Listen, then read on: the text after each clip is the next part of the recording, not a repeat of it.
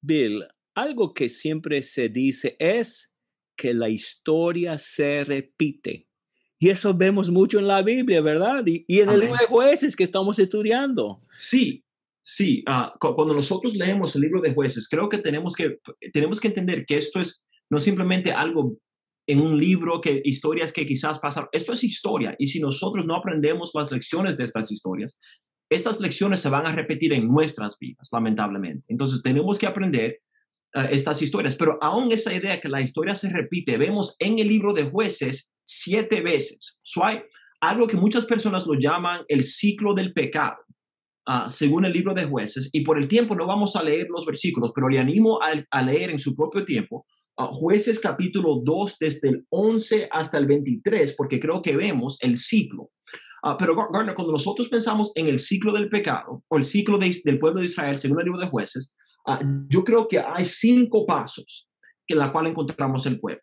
La primera es la prosperidad. el, jueces empieza con el pueblo, está en el país, todo está bien, todo le está yendo bien, pero después nota en el versículo 11, ¿qué le pasa al pueblo? Bueno, cuando la gente llega a ser próspera, comienzan a hacer lo malo delante de los ojos del Señor. A veces decimos apostatan, tenemos la apostasía. se olvidan de Dios. Sí, exactamente. Entonces, eh, en, este ciclo, en el pueblo, eh, según el pueblo, ellos empiezan en la prosperidad y esa prosperidad típicamente los llevan a ellos a pecar. Bueno, Dios, bueno, nosotros sabemos que Dios es un Dios justo y cuando hay pecado, Dios tiene que ser qué? castigar. Él tiene que castigar. Entonces, en los versículos 14 y 15, Dios castiga al pueblo.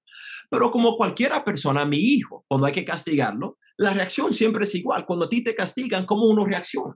Bueno, lloran. Lloran, van llorando. Y hemos hablado acerca de esto hace varias semanas. Si es arrepentimiento o simplemente están llorando porque no le gusta cómo se sientan las cosas, pero ellos lloran. Y porque Dios no simplemente es un Dios justo, sino también porque Él es un Dios amoroso y lleno de gracia. Cada vez que ellos lloran, ¿qué hace Dios? Dios les libra del castigo y de, la opresión. A través de un juez. Y es por eso que el libro se llama libro de jueces. Y bueno, lo que vemos es que esto pasa siete veces y en verdad solo debería pasar una vez. Pero noten lo que termina sucediendo. El pueblo está en la prosperidad y ellos caen al pecado. Al caer al pecado, Dios le castiga. Cuando ellos son castigados, ellos claman al Señor, Dios los salva por el juez. ¿Y qué debería de pasar en ese momento? Jamás debe volver al pecado. El un cambio total.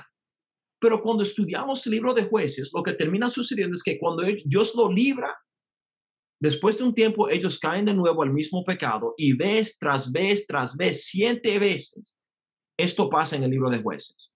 Y bueno, a veces personas piensan ah, que, que si yo estoy en un ciclo del pecado, está bien, porque dentro y salgo, dentro y salgo, dentro y salgo, está bien, según el Señor venga en el tiempo en la cual estoy bien, voy a estar bien.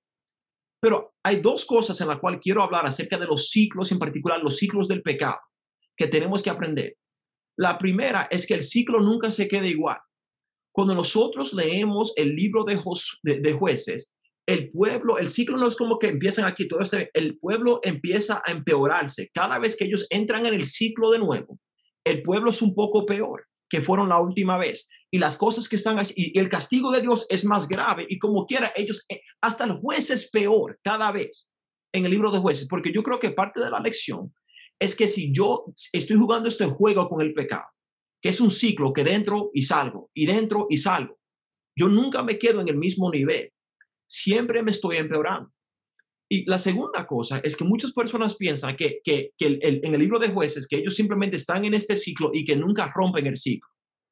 Y la realidad es, Gardner, que ellos sí rompen el ciclo, pero no de la forma en la cual nosotros pensamos. Cuando nosotros leemos el fin del libro de jueces, y Gardner, si puedes leer solo algunos versículos, pero el último versículo del libro. ¿Cómo termina el libro de jueces?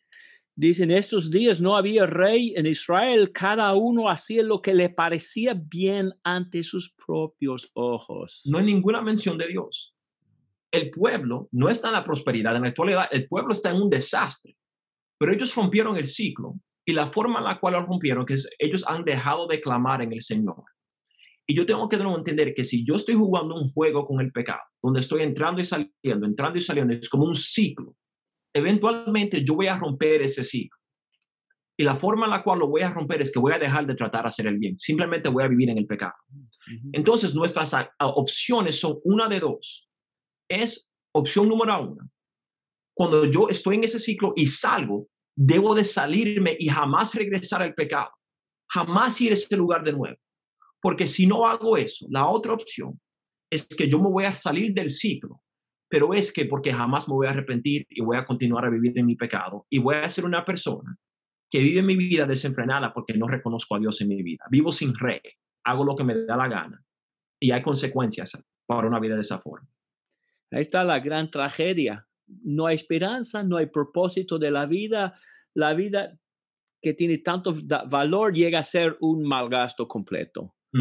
Y a que Dios nos ayude a, a clamar de verdad y arrepentirnos de verdad en nuestras vidas y también que sea así en las generaciones que siguen detrás de nosotros. Amén.